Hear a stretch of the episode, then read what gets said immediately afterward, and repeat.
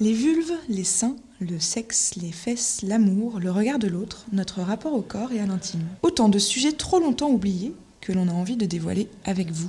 Bienvenue sur Pluriel Singulier, le podcast qui part à la rencontre de personnes du quotidien, prêtes à nous raconter leur expérience liée à un questionnement intime. Personnalité, amis, auteurs, autrices, voisins de métro, collègues, entrepreneurs, entrepreneuses, lovers. On écoute toutes les voix qui ont envie de nous partager leur histoire. Certaines font naturellement du bruit, d'autres sont plus discrètes. Mais chaque voix a ce quelque chose à apporter. Des envies, des peurs, des promesses, un savoir, des interrogations, une expertise. Alors, partons à leur rencontre Aujourd'hui, vous écoutez l'épisode 3 de Pluriel Singulier produit par Nideco, la première marque de co-création cosmétique française. Attribut considéré comme le symbole de la féminité, les seins sont l'objet de tous les fantasmes et incarnent la sensualité par excellence. Encore hyper sexualisés aujourd'hui, les seins dérangent. Et oui, il semble toujours aussi compliqué de dévoiler sa poitrine, sans risquer d'être affublé d'un tas de noms d'oiseaux. De prude à salope, il semblerait que la profondeur de nos décolletés sera toujours jugée. Et on en tient là une belle paire. Eux sur le plat, gros obus ou poire fleutrie, qui pointent et qui tombent trop, avec les seins ça ne va jamais. Standard de beauté, lieu, manière de les montrer. Les injonctions façonnent les comportements et corsettent les libertés de nos nénés. Mais depuis quelques années, on montre nos seins. Ouf, un acte fort pour rompre avec les normes esthétiques, reprendre le contrôle de son corps et s'émanciper des injonctions. Dans cet élan, nous croisons aujourd'hui les regards de Dina et Alexia, parler de tous les maux de nos poitrines. Bonjour Alexia. Bonjour Alice. Merci d'être avec nous. Euh, tu es la, fondatrice de The Téton Tattoo Shop et, euh, tu es connue et reconnue pour euh, tes tatouages en 3D de reconstitution mammaire et on avait envie de parler d'intimité et de sein avec toi aujourd'hui. Est-ce que tu peux un petit peu te présenter et, nous raconter ton parcours et, comment tu, as ouvert ce salon? Alors bah déjà merci de me donner l'opportunité de, discuter aujourd'hui. Je suis donc Alexia Cassard, je suis biologiste de formation. j'ai une formation universitaire euh, dans, dans, la biologie et j'ai travaillé pendant un peu plus de 15 ans dans le développement de nouveaux traitements contre le cancer, donc euh, comme chercheuse. Et euh, je travaillais sur tous les types de cancers, à trouver des nouveaux médicaments, des nouvelles chimiothérapies. Et puis en 2013, j'ai la plus jeune de mes filles qui était alors un petit bébé qui a été touché par une leucémie aiguë. Euh, un type de, cancer du sang. Et, donc, euh, à travers euh, l'accompagnement de, bah, de, cette, de cet épisode de vie auprès de, cette petite fille, ça m'a fait un peu changer de façon de voir la manière de prendre soin des, des, personnes atteintes de cancer.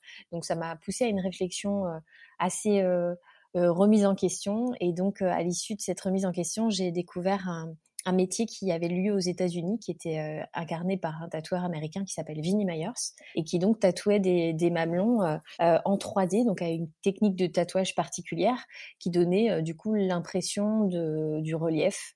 De, de, ces mamelons et de leur réalisme absolument désarmant. Et donc j'ai eu envie de, à mon tour, me lancer dans ce, dans ce projet. Et pour la faire courte, bah, ça a été à peu près deux années de formation à la fois avec euh, un maître tatoueur, mais aussi auprès de, chirurgiens euh, spécialistes de la reconstruction mammaire et puis aussi beaucoup de, recherches euh, bibliographiques et scientifiques. Et à l'issue de ces deux années, j'ai pu ouvrir donc The Téton Tattoo Shop, qui était à l'époque le premier salon de tatouage 100% dédié à la reconstruction de l'estime de soi après un cancer du sein. Hyper intéressant. Et du coup, hyper dur comme, comme parcours pour, pour commencer tout ça, mais forcément, toi, tu as à la fois ce côté scientifique et à la fois euh, ce côté artistique finalement que tu as voulu mettre euh, au service de cette cause, c'est ça? Oui, absolument. En fait, euh, c'est pas du tout antinomique d'être d'être très rigoureux et très scientifique et puis d'avoir ce côté un peu ce côté un peu foufou, un peu artiste et c'est ce qui m'a permis justement de de pas forcément écouter mon cerveau mon cerveau reptilien et de et de et de foncer plutôt vers vers ce projet-là. Et c'est vrai que c'est aujourd'hui très utile d'avoir ces deux casquettes euh, parce que euh, bah, il y a aujourd'hui euh, pas mal de choses qui se passent autour du monde du tatouage et, notamment sur le plan des encres qui font que ce discours-là scientifique il est essentiel pour pouvoir défendre cette cette pratique. Pourquoi selon toi c'est aussi important d'avoir ces tatouages en 3D pour l'estime de soi? Tu, parles vraiment d'accompagnement de, des femmes là-dedans enfin des femmes et tu as aussi des hommes. Est-ce que tu peux nous expliquer un petit peu la démarche que tu as derrière ça? Alors en fait, euh, ce qu'il faut d'abord comprendre, c'est que, le, que le, parcours de ces personnes touchées par la maladie, il va, passer euh, par plein d'étapes assez identitaires, euh, de, déjà à travers le diagnostic de la maladie, quand on leur annonce la maladie, il y a quelque chose d'assez difficile et traumatique. Euh, et c'est une maladie qui, euh, bien qu'on la considère comme euh, un cancer pas méchant, un cancer pas grave, peut dans certains cas effectivement s'assortir de, de mutilation corporelle et donc d'atteinte de, de, l'image aussi qu'on a dans le miroir parce que à travers soit la chirurgie, soit la radiothérapie, on va avoir le torse qui va qui va souffrir de ces interventions, mais on a aussi les traitements de chimiothérapie qui vont faire perdre les cheveux, les cils, les sourcils, qui vont aussi modifier euh, le, teint, le visage, euh, qui vont modifier aussi bah, du coup l'énergie de la personne. Donc c'est une phase où on a une vraie perte de, de l'identité et on a aussi un trouble de la personnalité parce qu'en fait on ne se reconnaît plus, on n'a pas forcément une reconnaissance aussi des gens autour de soi.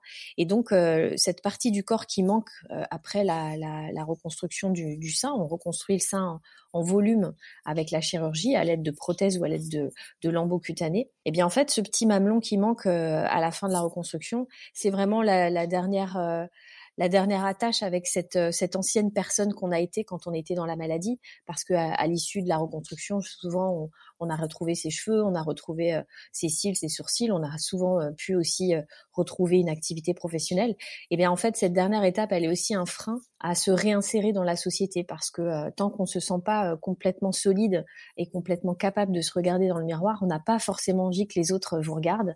Et du coup, dans, dans les personnes que j'ai reçues, beaucoup m'ont raconté qu'elles avaient du mal à se, à se réinsérer euh, dans la société, dans le milieu professionnel, et puis bien sûr euh, dans la partie euh, purement de, de, du conjoint qui, qui souvent est parti, bah, c'est difficile de renouer une, relation intime avec quelqu'un si on a une partie de soi qu'on peut pas montrer.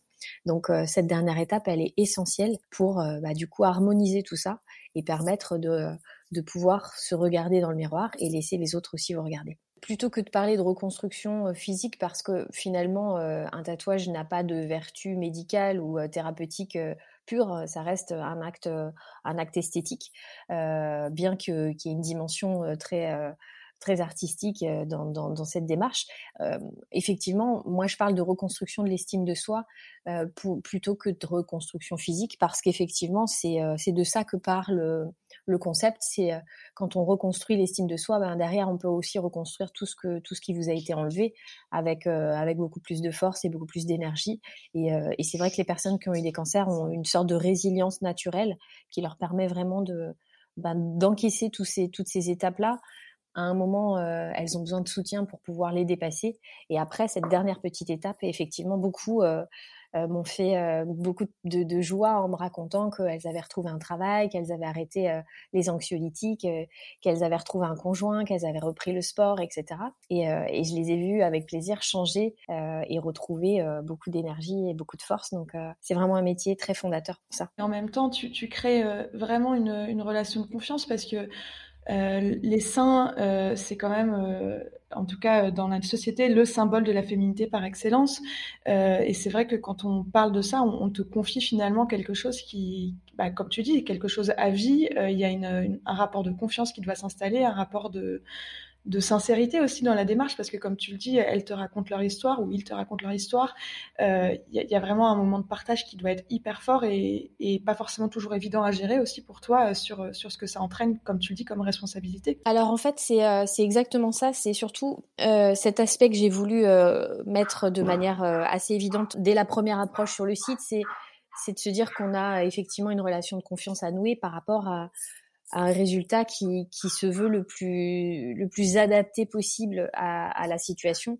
Et, euh, et effectivement c'est pour ça que je prends beaucoup de précautions et que je fais ce cette espèce de screening de départ pour être sûr euh, comme moi je ne suis pas médecin euh, que je ne fais pas euh, contre nature que je ne vais pas contre nature. Parce qu'en fait il faut savoir que la personne qui a été opérée qui a subi la radiothérapie sa peau est très abîmée les cicatrices peuvent être assez importantes. Il y a aussi tout, l'aspect psychologique hein, qu'il faut savoir bah, mener avec responsabilité et avec humilité aussi, et l'accompagnement.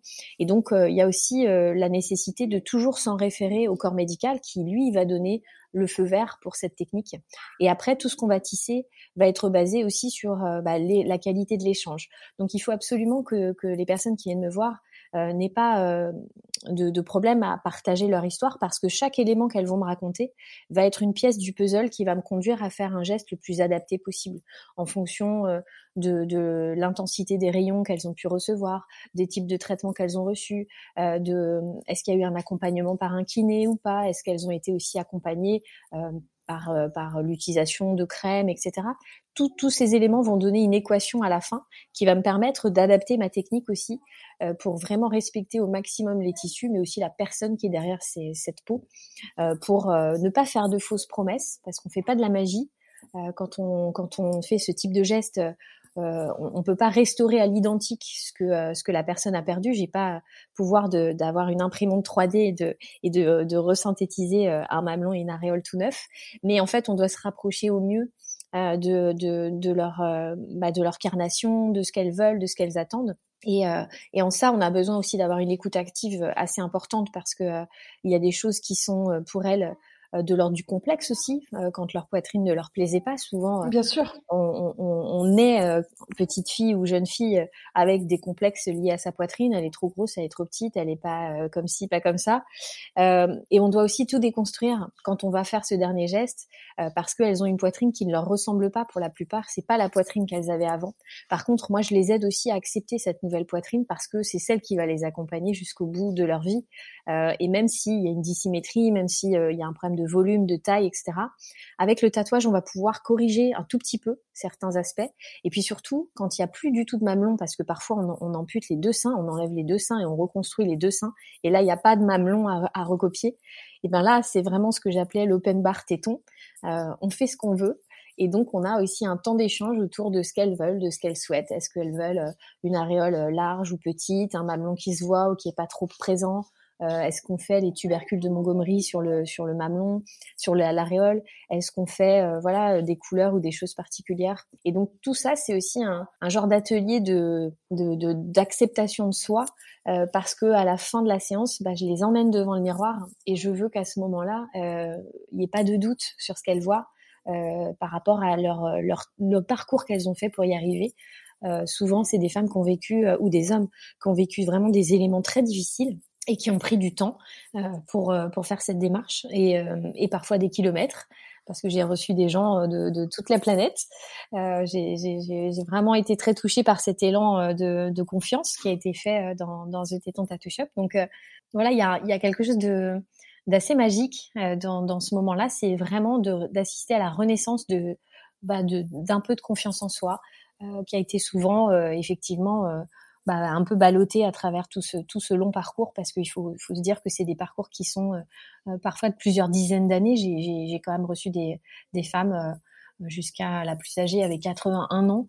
Donc c'est vraiment des dizaines d'années de, de, parfois de parcours de reconstruction inachevé et, et c'est une grosse responsabilité de, bah, de finir cette étape.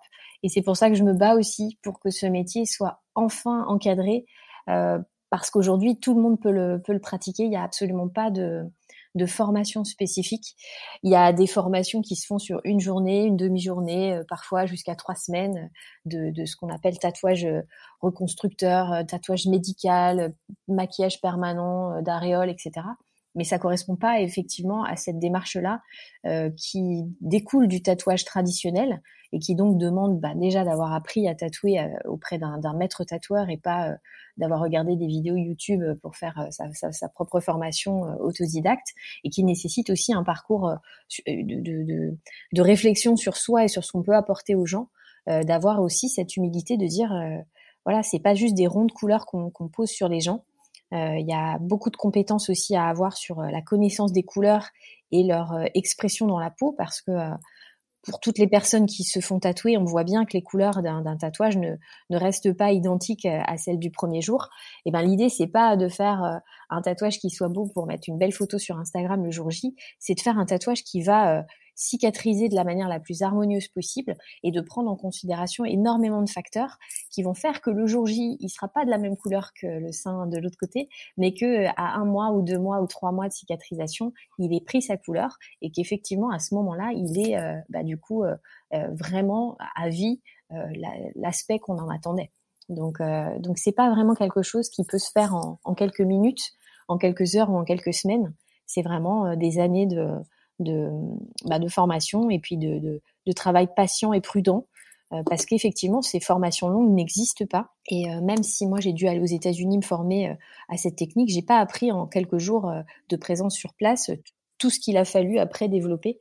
Donc je trouve dangereux que qu'on laisse aujourd'hui se développer cette technique sans sans bah, sans prémunir les gens qui vont y recourir de tout ce qui peut derrière être presque plus mauvais que, le mal en lui-même, c'est-à-dire euh, bah, la, déception d'avoir un geste euh, définitif non satisfaisant euh, qui va du coup, là pour le coup, vraiment impacter l'estime de soi parce que derrière, on pourra pas corriger cette, insatisfaction. Bah, c'est justement ce que tu dis quand, quand tu parles de, ces femmes qui sont nés, euh, ou en tout cas qu'il y a une société qui a créé des complexes sur la poitrine, sur les seins, euh, trop gros, euh, dans une forme particulière ou trop petit. Enfin, on a toujours un, rapport particulier ou à, à ces seins. Et, et, là, en fait, on est sur quelque chose qui euh, qu'on a décidé de faire, enfin en tout cas pour se reconstruire, pour se retrouver. Et si derrière on est sur un résultat qui n'est pas satisfaisant, bah, finalement, il y a des regrets, il y a de la déception, alors que toi, tu vas chercher au maximum à prendre cette responsabilité et à les accompagner pour que derrière, euh, on, crée une forme de nouvelle liberté finalement par rapport à son corps. Exactement, et c'est euh, en ça que le combat est compliqué avec euh, avec les réseaux sociaux et avec euh, ce qu'on nous donne à voir aujourd'hui. Il y a, il y a un filtre, il y a il y a aujourd'hui une espèce de prisme avec lequel on est obligé de regarder le, le corps d'autrui. On nous impose des corps normés, hyper hyper fit, euh, très jeune, avec une, un culte de la jeunesse et puis du, corps qui va bien. Et, et effectivement, quand on s'occupe tous les jours de, gens qui ont subi euh, euh, bah, du coup les, dommages de la maladie, on voit bien que déjà le corps, le corps normal entre guillemets de la plupart de, de la population n'est pas celui qu'on nous montre. On sait que euh, les femmes en France, elles ont plutôt une taille 42 qu'une taille 34. Donc, euh, donc effectivement, quand on voit, euh, alors ça progresse beaucoup, hein, on voit les, les, campagnes de pub, c'est presque même devenu presque à l'inverse maintenant, presque presque trop.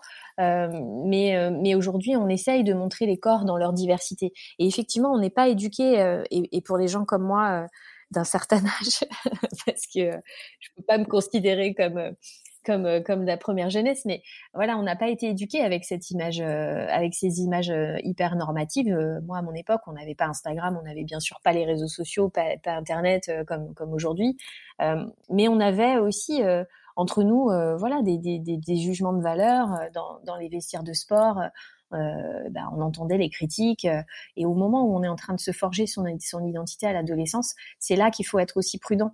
Euh, il faut très rapidement, et même ça se joue aussi pendant l'enfance, euh, donner confiance en soi euh, aux enfants et leur expliquer bah, que leur corps est, est, leur appartient déjà pour éviter tout, toute dérive qui peut être associée à ça, mais, mais de leur dire que bah, leur corps c'est un véhicule, c'est aussi une manière de d'avancer de, dans la vie et que en prendre soin, c'est aussi participer au fait de l'aimer et de, et de, de le respecter. Et, euh, et, je pense que c'est aussi euh, à la société d'avoir de, ce regard sur, euh, sur elle-même, plutôt que de jeter complètement l'opprobre sur uniquement les médias et les réseaux sociaux. Je pense que c'est aussi aux parents d'avoir cette approche auprès de leurs enfants, parce qu'effectivement, ce culte du corps, il est extrêmement invalidant pour, pour, pour ces, ces jeunes qui sont en construction quel que soit leur genre et quelle que soit leur, euh, leur identité, euh, effectivement, se, se, se, sentir jugé par l'autre ou par soi-même, c'est pas une, forcément une démarche pour être euh, après bien dans son corps. Donc, accompagner les gens à travers euh, des, des, traumatismes qui sont faits à leur corps, euh, bah, c'est aussi devoir prendre en considération tous ces facteurs très personnels euh, dans leur histoire, et c'est pour ça qu'il faut les écouter pour essayer de d'amenuiser au, mieux qu'on peut les dommages qu'ont pu avoir la maladie. Et puis aussi, euh, bah, il faut reconnaître que euh, ces techniques chirurgicales qui progressent beaucoup aujourd'hui, elles avaient certaines limites il y a quelques années, quelques dizaines d'années, et qu'effectivement parfois la reconstruction n'est pas n'est pas aussi aussi belle que ce que les gens pourraient en attendre. Et c'est en ça que le, tatouage est un accompagnement aussi.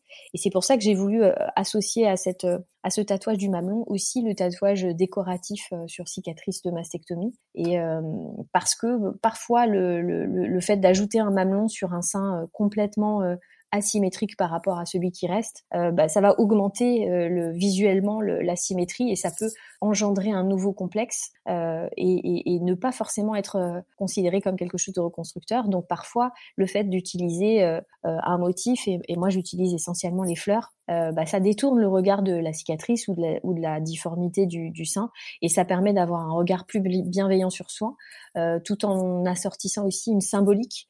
Euh, les fleurs, elles ont tout un langage. On a toutes et tous une histoire avec euh, bah, une fleur en particulier ou un bouquet qui nous rappelle quelque chose. on peut utiliser cette symbolique pour du coup venir décorer quelque chose qu'on ne voulait plus regarder et lui redonner aussi bah, du coup une autre histoire et un autre un autre chapitre de la vie. C'est hyper intéressant parce qu'en fait, c'est une forme finalement de, réappropriation de son corps.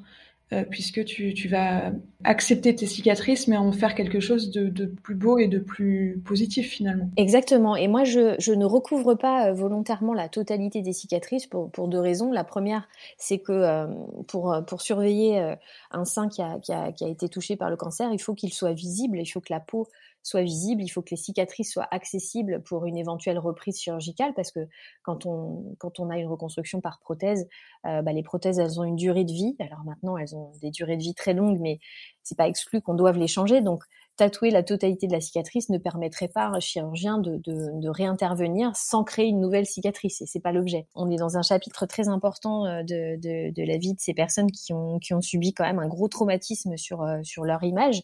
Et donc, c'est important de pouvoir les accompagner dans ce process de, de, de, réappropriation parce qu'effectivement, si on, si on renoue un petit peu euh, déjà l'histoire qu'elles ont eue, euh, et, souvent on en discute euh, parce que quand, quand, je les reçois, il y a, il y a à peu près 45 minutes, une heure d'entretien sur bah, du coup où je leur explique la technique, ce que je vais pouvoir faire, ce que je ne peux pas faire aussi.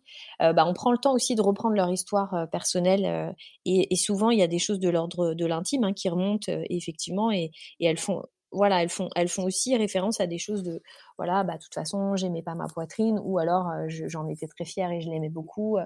Donc il y a aussi un deuil à faire de cette ancienne poitrine parce que bah, bien évidemment après une chirurgie on récupère pas la, poitrine d'avant alors dans les bons cas on récupère une poitrine euh, plus esthétique effectivement parce que parce qu'on met des prothèses etc mais souvent on récupère pas le, sein d'avant naturel et euh, aussi, euh, bah, aussi libre qu'avant.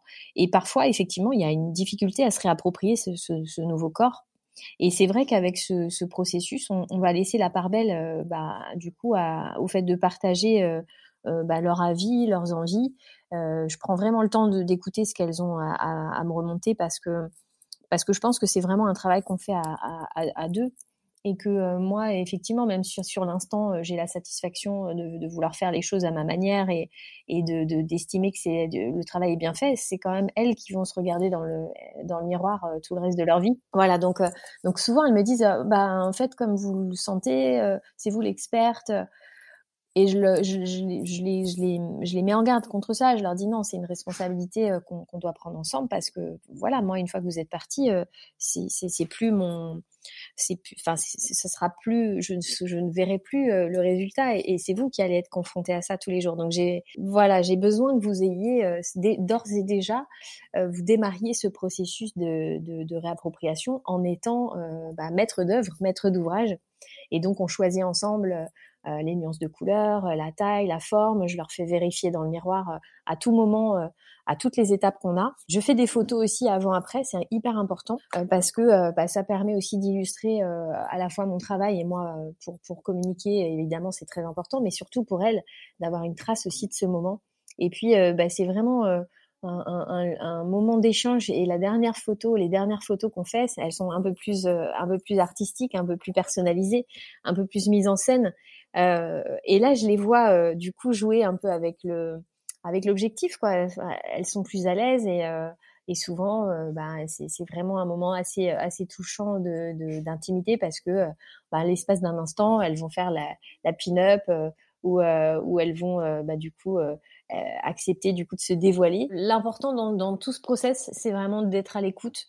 Et c'est vraiment d'être dans, dans, un rapport d'humilité face à la personne qu'on a en face de soi parce qu'elle vient avec un bagage qu'on peut pas lui demander de d'oublier en un instant. Hein. C'est un process très long, mais on doit aussi l'aider à se décharger d'une partie de la lourdeur de ce bagage, et, euh, et ça fait partie de, de, des échanges qu'on va avoir. En fait, en gros, c'est essayer de en toute humilité d'essayer de lui apporter un, un, soutien tout en expliquant clairement qu'on fait pas de magie et qu'on restaure pas l'état d'avant. Je peux pas revenir à, mmh à, ce que leurs parents leur ont créé comme, euh, comme corps et comme identité, euh, mais je vais faire au mieux pour, pour m'approcher au maximum de, de, quelque chose qui soit le plus, le plus naturel possible. L'idée, c'est qu'elles oublient euh, quand elles passent devant le miroir que c'est pas leur téton et que c'est pas leur sein. Euh, euh, naturelle et qu'au final elles regardent cette partie de leur corps avec le plus de, de, tranquillité possible, comme, euh, comme euh, quand on regarde un lobe d'oreille ou un orteil, ça fait partie de, de son corps et on s'attarde pas dessus. Donc l'idée c'est vraiment de décomplexer euh, le regard sur cette partie, de décentraliser en fait leur, leur attention de cette partie de leur corps qu'elles peuvent juger imparfaite, parce que euh, bah, elles ont toutes les raisons de, de, de, la chérir, cette partie de leur corps, parce qu'elles ont traversé avec elles euh, le, pire du pire, que cette partie-là euh, de leur corps a failli emporter leur vie, et qu'effectivement, bah, ce qui reste et ce qu'on a reconstruit avec le, le chirurgien, c'est vraiment un travail de duo. Euh, ben ça, ça, doit être quelque chose de, de, précieux et dont il faut prendre soin. Donc, il y a après une certaine tendresse qu'elles vont avoir pour, ce, pour cette partie de leur corps reconstruit et elles vont lui y prendre soin et y prendre attention. Et dans les soins post-tatouage que je leur demande de faire, c'est volontaire aussi. C'est euh, bah, des soins deux fois par jour. Elles vont euh, devoir euh, inspecter leur peau, euh, bien nettoyer la peau, bien la masser avec des, des produits de, de, cicatrisation spécifiques. Et, tout ça va participer aussi au résultat de, de, de la fin parce qu'une peau qui va être bien hydratée, bien entretenue, elle va beaucoup mieux cicatriser et elle va avoir un meilleur résultat à la fin. Et puis, il faudra protéger euh, du soleil, etc. Donc, il y, a comme un nouveau rituel qui se met en place aussi et qui fait que, euh, bah, du coup, elles vont euh, se réapproprier bien mieux cette partie de leur corps que, que, si on les avait laissés euh, sans, sans, cette, euh, sans ce dernier petit, cette dernière petite cerise sur le gâteau. C'est vraiment euh, cette volonté de chérir au maximum ses seins, déjà que de base, avant même la maladie, c'est pas forcément ce que, ce que nous racontait la société. Là, c'est vraiment faire en sorte qu'elle se le réapproprie, qu'elle elle s'aime à nouveau finalement sur, sur cette partie-là. Oui, il y a vraiment cette, ce, ce, culte du j'ai traversé quelque chose de dur. Euh, tout ce qui me tue pas me rend plus fort. Au final, euh, j'ai le droit d'être mmh. fière de cette partie de, de moi parce qu'elle fait partie de moi intégralement, même si elle n'est pas euh, intégralement à moi. Euh, euh, effectivement, ça reste un tatouage, ça reste quelque chose d'appliqué sur moi. Mais euh, avec ça, je me sens capable de, bah, à nouveau, d'avancer et bah, de profiter de mon statut et de mon identité euh, à plein, parce que on n'est pas défini par euh, par une partie de son corps et encore moins par par un sein droit ou un sein gauche. Euh, et, et c'est quand même cruel que la société ait cette cette injonction là alors même qu'elle censure les mamelons féminins et que euh, on ne doit pas les voir. Voilà, donc euh, il, faut pas les, il faut pas les voir, il faut pas les montrer, mais euh, si on n'en a pas, on n'est pas un être humain, quoi. Donc donc il y a quand même une cette, espèce de dualité malsaine contre laquelle, oui, on, s'inscrit en faux depuis depuis pas mal d'années. c'est vraiment cachez-moi ce sein, mais surtout ayez bien des très beaux seins à, Exactement. montrer si je veux les voilà, on peut montrer le le sein bien haut, bien rond, en forme de pomme, de poire, de tout ce qu'on veut. Par contre, euh, non, le, le mamelon qui fait partie intégrante du sein et qui est d'ailleurs juste, euh, rappelons-le, euh, la, raison d'être du, du, sein, c'est quand même la, le fait de nourrir. on, est, on est des mammifères. Hein, Bien sûr. Mammifère, c'est je porte une mamelle, euh, voilà, je, suis euh, un, animal qui va nourrir son petit avec du lait. Donc effectivement, le sein n'a pas d'autre fonction normalement dans la nature que celui-ci, que celle-ci, pardon.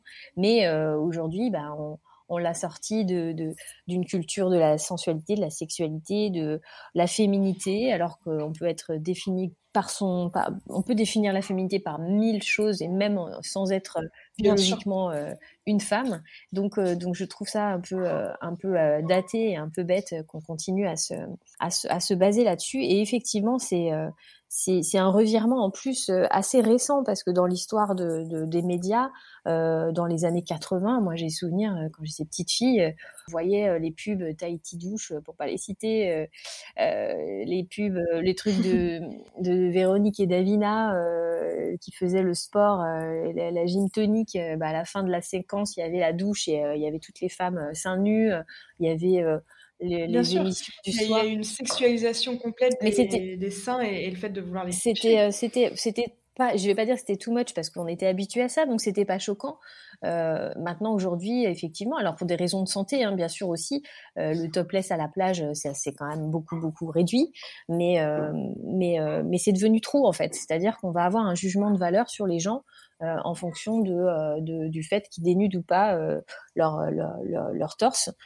Euh, ça reste un peu euh, difficile à accepter, difficile à comprendre, sachant qu'il y a quand même beaucoup de, de, commerce qui est fait sur le, sur les, sur le corps et, notamment sur le corps féminin.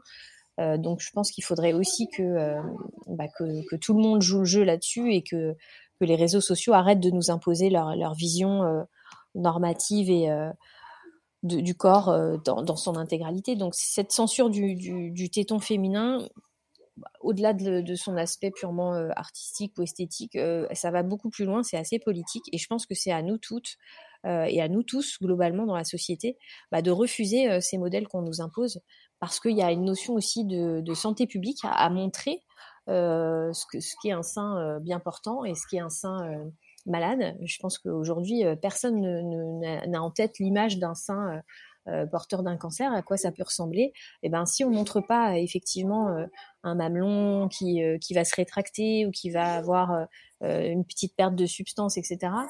Bah en fait, on peut passer à côté de ce genre de signes et on ne saura pas, qu'on est malade. Donc, donc il y a aussi un danger à, à continuer à, à, cacher tout ça. je pense qu'on peut réserver des espaces d'information et, et, euh, et, et, utiliser les réseaux sociaux comme des comme le formidable outil de communication qu'ils sont, en étant euh, pas trop euh, pardon pour le pour la, la trivialité du terme, mais mais euh, mais voilà, on, on, c'est pas parce qu'on cache les choses qu'elles n'existent pas, et donc euh, je pense qu'il faut vraiment aussi se battre pour que pour qu'on puisse avoir accès aussi à la diversité des corps et les voir représentés tels qu'ils sont. C'est aussi une manière d'accepter son propre corps et sa propre différence. Moi, je montre sur, euh, sur, sur mes réseaux euh, des corps euh, qui ont été malades, des corps de différentes formes, de tailles, différents âges. Je montre des femmes de tous âges, des très jeunes ou des très âgées. Je j'utilise pas trop de filtres, à part de temps en temps un peu de noir et blanc pour, pour le côté un peu artistique, mais, mais je, je ne filtre rien parce que bah, je pense qu'il n'y a pas plus beau que la réalité. Tu montres la réalité finalement. Exactement. je pense qu'il faut que voilà, les vergetures, ça existe, les, euh, les, grosses veines sur les seins, ça existe, euh, des poils sur les seins, ça existe, mmh. euh, des cicatrices, ça existe, euh, voilà, des différences de taille, de couleur, de forme. Par contre, dans ces manifestations de différence, il y a aussi des signes pathologiques et il faut savoir les reconnaître. Et c'est pour ça qu'il faut aussi pouvoir les montrer. Oui, bah c'est tout le c'est tout le, le, le, combat finalement féministe sur sur les réseaux sociaux qui, qui est toujours, enfin qui est shadowban et qui et qui souffre d'un manque de visibilité du, du fait de, de l'algorithme du réseau. C'est ça. Alors, je pense que on, on, met beaucoup de choses sur l'algorithme, mais derrière les algorithmes, il y a quand même des humains. Euh, donc, à un moment, je pense que, je pense que c'est bien les algorithmes, mais c'est bien de se dire euh, non, non, c'est euh, c'est automatique, ça protège, etc. Je pense que il doit pouvoir y avoir une, une, une, une conscience supérieure à tout ça qui devrait aussi pouvoir faire le tri dans ce qui est acceptable ou pas, parce que même si le, les, les, algorithmes ont l'air de fonctionner, on se, on se, voit quand même imposer des, des, choses qu'on ne souhaite pas dans nos fils. Euh, avec maintenant euh, des choses qui vous, qui vous sont suggérées ou, ou des, des comptes qui vous sollicitent de manière hyper suggestive, des comptes hyper sexualisés qui vous, qui vous, qui s'abonnent à vous ou qui vous et qui, qui vous sollicitent. Donc il y a, une part de, volonté de, contrôle, mais il y a aussi une espèce de laxisme sur, sur les contenus qui, est assez malsain. Et, moi, personnellement, j'ai fait un gros, gros break avec, les réseaux sociaux justement pour ça, parce que je perdais beaucoup d'énergie et de temps à créer du contenu, à faire des choses éducatives, etc. Et je voyais qu'effectivement, ça touchait personne, que ça, me faisait perdre du temps matériel et, personnel sur, sur des choses qui, du coup, n'arrivaient même pas à leur, à leur public. Donc, je pense qu'il faut aussi peut-être qu'on soit force de proposition et ce genre de podcast est, est, une, est une arme, à mon avis, bien plus, euh, bien plus intéressante pour, euh, pour informer les gens. Euh, il, faut, il faut juste prendre le temps, effectivement, de les, de les écouter euh, parce que l'image, au final, euh, reste, bah, reste parfois vecteur de souffrance, alors que les paroles peuvent être bah, plus explicatives, on a plus le temps, on peut échanger, on a du fond.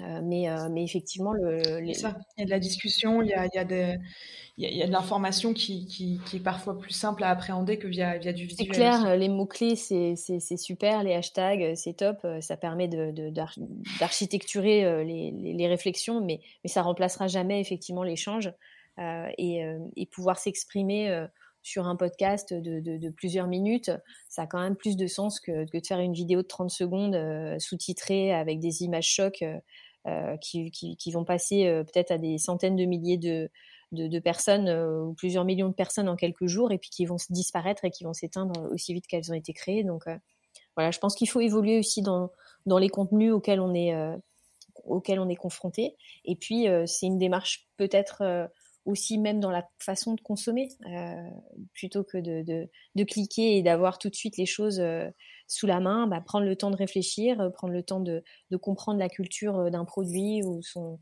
état d'esprit avant de, s'engager auprès de lui et puis de peut-être de regretter son achat. Donc, euh, je trouve que c'est une évolution saine de, la société.